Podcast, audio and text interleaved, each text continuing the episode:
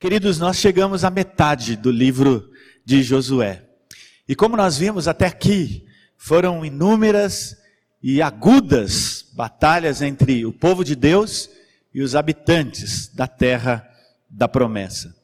E apesar das dificuldades enfrentadas pelo povo de Deus, Israel foi vitorioso, conquistando primeiro a parte sul de Canaã e depois a parte norte, representada pelo rei Azor, como nós vimos na última mensagem. Embora a conquista da parte sul tenha sido uma, uma grande conquista, a maior dela, a maior das conquistas foi a parte norte, porque ali estava concentrada a maior, a maior força, a maior potência de Canaã. E Israel venceu. E nesse ponto da narrativa, o povo de Israel poderia dizer: sim, a terra é nossa. Aquele sonho se tornou uma realidade. A promessa de Deus foi cumprida. Nós vencemos. E é exatamente isso que fala o capítulo 11, verso 23. É com esse sentimento que Josué registra este versículo que nós acabamos de ler. A terra repousava da guerra. E eu queria levá-los a refletir um pouquinho sobre, sobre esta verdade. O que, que nós fazemos depois que é, encontramos o descanso, depois de uma campanha difícil, dolorosa, depois de uma, de uma grande batalha, então o Senhor nos dá, nos dá descanso, ainda que momentâneo. Mas o que, que nós fazemos depois disso? O que nós fazemos quando somos levados por Deus a desfrutar de algum momento de bonança, de, de refrigério, eu creio que nós devemos fazer algumas coisas, dentre as quais eu creio que nós devemos olhar para trás, olhar para o passado e contabilizar os ganhos, louvar a Deus pelas vitórias que Ele nos deu. Mas ao mesmo tempo, nós devemos ser levados a pensar no presente com olho no futuro entendendo que, embora nós encontremos um momento de paz e refrigério, as lutas continuam. Até o dia que nós chegarmos na presença do nosso Deus, até o dia que Ele nos levar. Enquanto esse dia não chegar, nós continuaremos a enfrentar lutas. E Josué, quando ele registra aqui os capítulos seguintes, capítulo 12, 13 e 14, ele nos leva a pensar nestas coisas. Ele olha para o passado. Ele se enxerga no presente. Mas ele também tem os seus olhos no futuro. E o que, o que nós podemos então aprender nos capítulos 12, 13 e 14, do verso 1 até o verso 5? Eu quero destacar duas lições. O que Josué vai nos levar a, a refletir aqui, em primeiro lugar, é acerca da mudança da liderança. Eu quero que você olhe para o capítulo 12 agora. Josué, ele fala dos reis vencidos por Moisés, do verso 1 até o versículo 6. E depois ele fala dos reis vencidos por ele. Então note que agora Josué está com seus olhos no passado. E ele registra assim, capítulo 12: São estes os reis da terra, aos quais os filhos de Israel feriram, de cujas terras se apossaram da além do Jordão para o nascente, desde o ribeiro de Arnon até o monte Hermon e toda a planície do Oriente. Seom, rei dos amorreus, que habitava em Esbom e dominava desde Aroer, que está à beira do vale Arnon, e desde o meio do vale e a metade de Gileade, até o ribeiro de Jaboque, limite dos filhos de Amon, desde a Campina até o mar de Quinerite, para o oriente e até o mar da Campina, o mar salgado para o oriente, pelo caminho de Bet-Gesimote, e desde o sul abaixo de Asdote Pisga, como também o limite de Og, rei de Bazã, que havia ficado dos Refaíns e que habitava em Astarote e em Drei, e dominava no monte Hermon e em Salca, e toda a Baçã até o limite dos Jesuritas e dos Macatitas e metade de Gileade, limite de Seom, rei de Esbom. Moisés, servo do Senhor, e os filhos de Israel feriram a estes. E Moisés, servos do Senhor, deu esta terra em possessão aos Rubenitas, aos Gatitas e à meia tribo de Manassés. E o texto continua.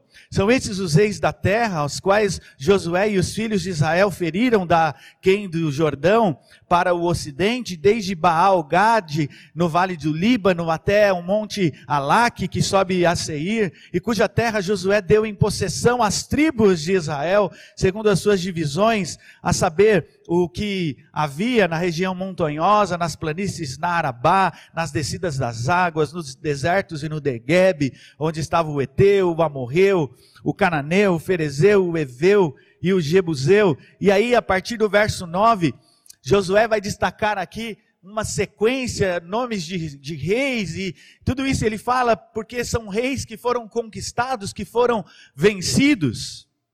Então Josué olha para o passado e vê Moisés vitorioso. E depois ele traz a, a baila a sua própria vida, a sua liderança, as suas vitórias, as suas conquistas. E quando Josué faz isso, ele nos ensina algumas coisas. Eu quero rapidamente destacar aqui. Quando Josué destaca esta, este capítulo aqui, esses reis vencidos, a figura de Moisés e a, a, sua própria figura, ele está dizendo que a sua, a liderança do povo de Deus, ela muda com o passar do tempo. Foi assim com Elias e Eliseu. Foi assim com Barnabé e Paulo. E nós temos estudado aqui o livro de Atos. E é interessante que a narrativa de Lucas fala a princípio de Barnabé e Paulo. E na sequência, ele vai dizer Paulo e Barnabé. A liderança muda. Foi assim também com Davi, nós acabamos de ler um texto, Davi dando instruções a Salomão, a liderança muda. E o mesmo acontece aqui, com Moisés e com Josué. Se você voltar os seus olhos para, para o capítulo 1, você vai perceber que Deus é, levantou Moisés, mas Moisés, depois do seu trabalho, é recolhido pelo Senhor, e o Senhor então levanta Josué, mostrando para nós que a liderança muda. Líderes vêm, vão, morrem, são substituídos. A liderança muda e Josué ele, ao olhar para o passado, ele nos leva a fazer esta reflexão. Mas, quando Josué destaca aqui a sua figura e a figura de Moisés, ele também mostra que Deus, ele não depende de um homem específico para dar continuidade à sua obra. É certo que Deus levantou Moisés. E Moisés foi chamado e fez coisas grandiosas. Foi um instrumento valoroso nas mãos do Senhor.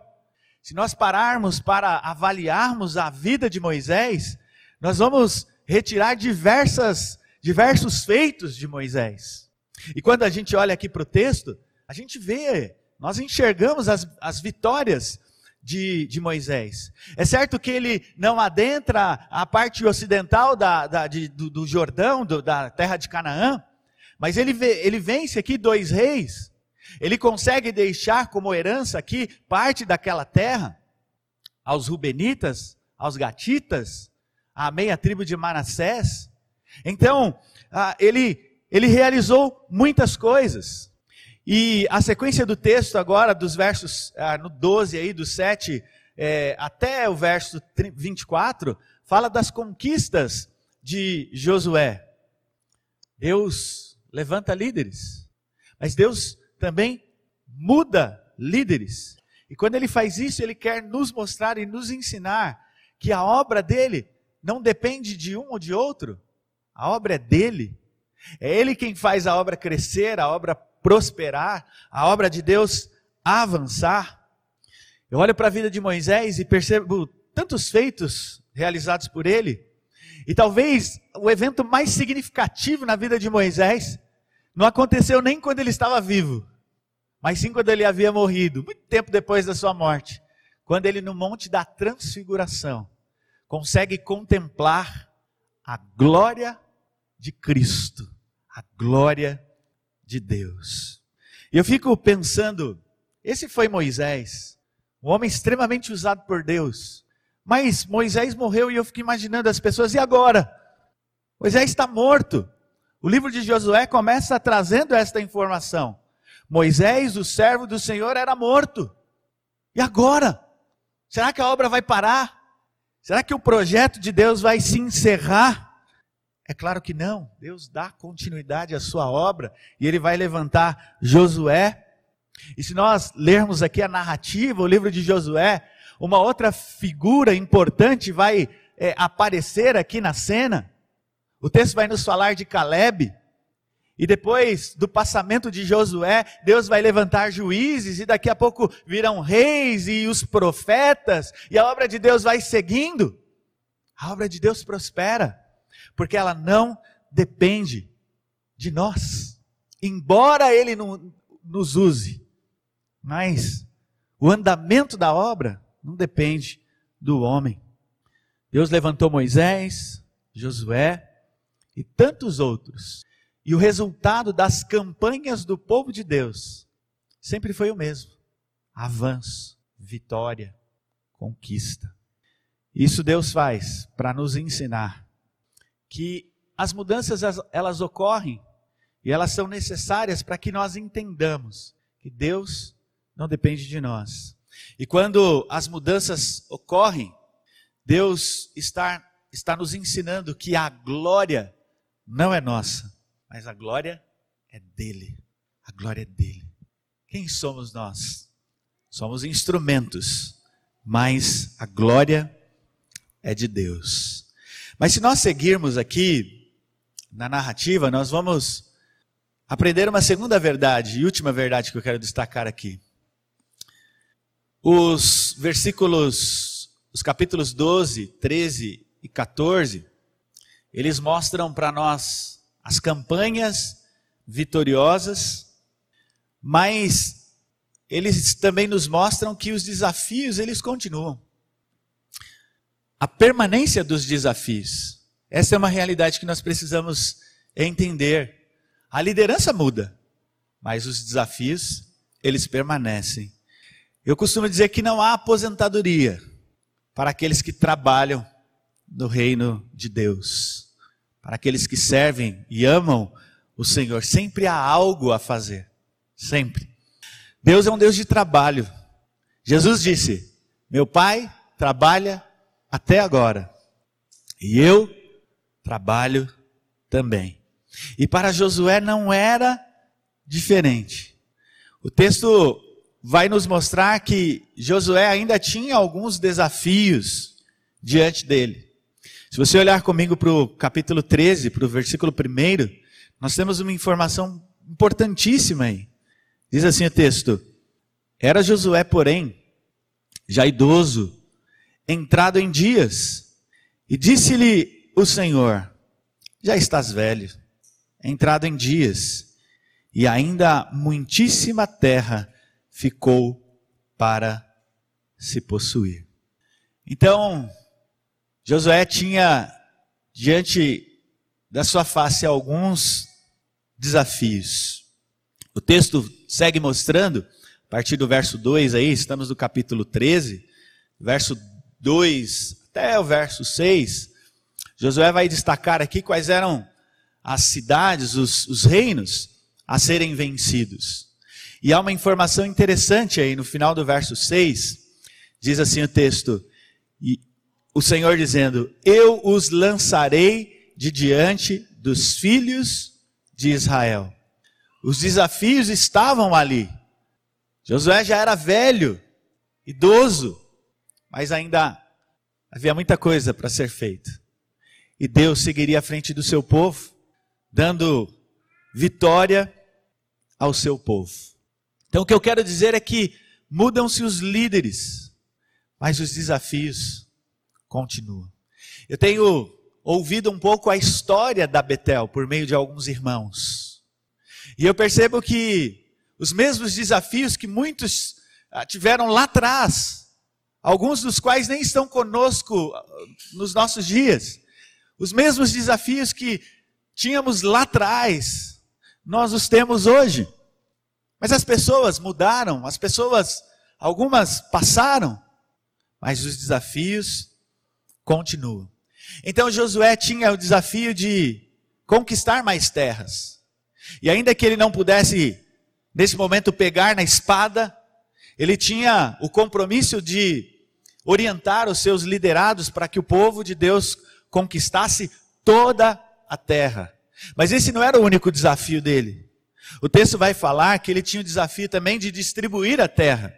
Se você olhar comigo aí para o verso 7, estamos no capítulo 13, Deus vai dizer para Josué: distribui, pois, agora a terra por herança às nove tribos e meia tribo de Manassés.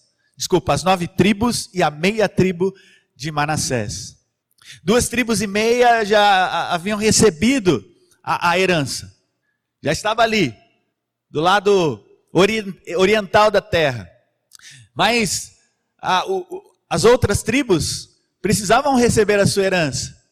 E Deus diz a Josué, idoso, Josué, reparte a terra.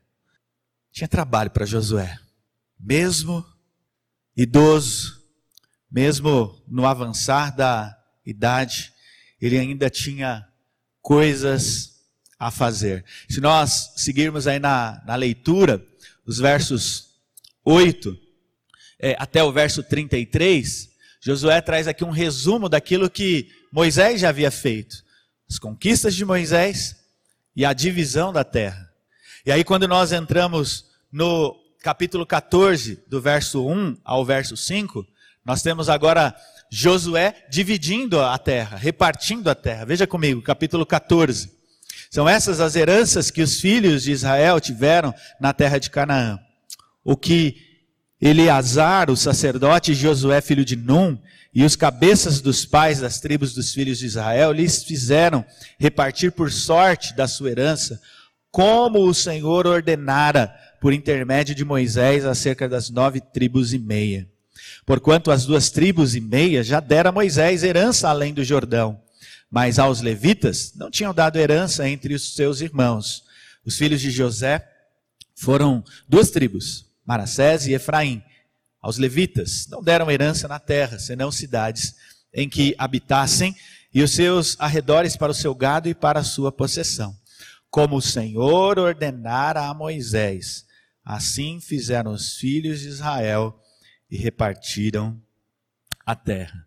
Então Josué tinha o desafio de conquistar terras, de repartir a terra e por isso ele pega aqui os anciãos, ele pega o sacerdote, para que não houvesse ali nenhum tipo de fraude, nenhuma injustiça, para que a distribuição da terra fosse justa e conforme a lei do Senhor. Mas eu quero crer que esse ainda não era o maior desafio de Josué. Não era conquistar, não era distribuir. O maior desafio de Josué é aquele que está relatado lá no capítulo 1. Quando Josué recebe do Senhor as seguintes palavras, Josué 1,7. Tão somente ser forte e muito corajoso, para teres o cuidado de fazer segundo toda a lei que meu servo Moisés te ordenou. Dela não te desvies, nem para a direita, nem para a esquerda, para que sejas bem-sucedido por onde quer que andares. Então nós temos desafios na igreja de trabalho, de ação. Mas o maior desafio que Deus coloca diante de nós é o desafio da fidelidade, é o desafio da obediência. Mais do que oferecer sacrifícios, o Senhor pede a nossa e requer, exige a nossa obediência. Então, esse é o maior desafio que nós temos: obedecer a Deus. E quando nós olhamos para agora para o capítulo 14, aí, para os versos 1 a 5, nós percebemos que Josué, ele foi exitoso nesta empreitada. Porque o texto vai dizer que ele distribui a terra como o Senhor ordenara. O verso 5: Como o Senhor ordenara a Moisés, assim fizeram os filhos de Israel e repartiram a terra. Então, nós podemos dizer aqui que a liderança mudou mas os desafios eles continuaram, dentre os quais o maior dele, maior deles, desafio da fidelidade a Deus. Eu concluo, meus irmãos, dizendo que mudanças são necessárias. E quer queiramos, quer não, elas, elas sempre acontecem, e elas precisam acontecer.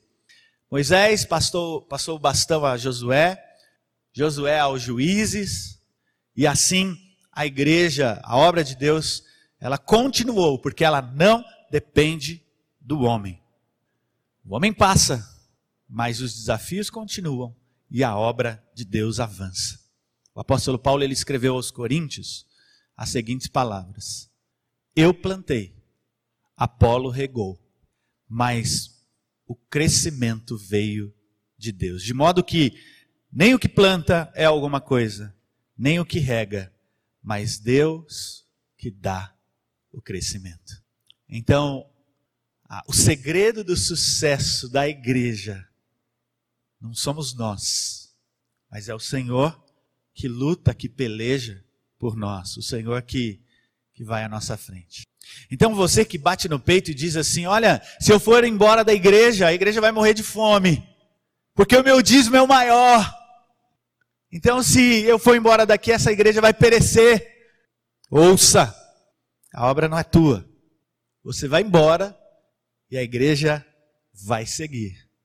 A igreja vai permanecer, porque ela é, é do Senhor, é obra do Senhor. Não estou dizendo que você deve ir embora, não é isso que eu quero dizer. Mas eu quero que você nunca, entenda isso, não bata no peito, dizendo que a coisa depende de você. Não depende. Depende do Senhor. E me parece que Josué ele reconhece isso. Você que bate no peito e diz assim: Olha, se eu sair da sociedade da SAF, da mocidade, ah, se eu sair é, do louvor, se eu sair de algum departamento, vai ser o fracasso da igreja. Ouça, não depende de você. Não seja arrogante a esse ponto. Mas se você tem pensado assim e quer continuar a pensar assim, que o Senhor possa tirá-lo com mão forte, para que você aprenda e entenda, não depende de você.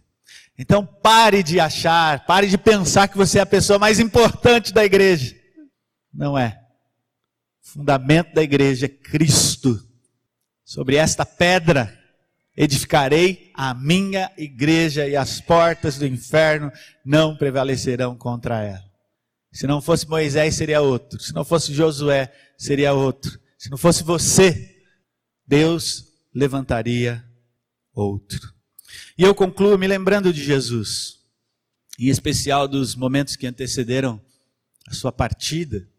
E os discípulos ficaram ali confusos, desesperados, e talvez se eu e você estivéssemos ali, é, ficaríamos do mesmo jeito. E agora?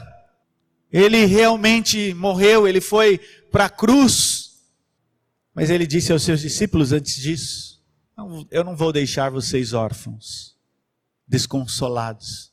Eu vou enviar o Consolador. E o Consolador, diferente de uma liderança humana, que é levantada por Deus, mas que passa, o Consolador, ele permanece. Os discípulos não mais gozariam da presença física de Jesus, mas Jesus Cristo estaria com eles. Ele disse: Eu estarei com vocês todos os dias até a consumação dos séculos. Então, líderes passam, pastores passam, presbíteros, líderes passam, mas a igreja permanece, porque acima de nós existe um Deus que vai à nossa frente que luta as nossas lutas, que guia a igreja, que ensina a igreja, e que está conosco hoje e estará para todo o sempre. Então, que eu e você possamos, nesta manhã, render glórias tão somente ao Senhor, porque todo sucesso, em toda e qualquer área da nossa vida, não depende de nós, mas depende do Senhor. Ele é o Deus da obra ele é o Senhor da igreja. Ele é o nosso Deus. Que a Ele seja a honra, a glória e o louvor. Amém.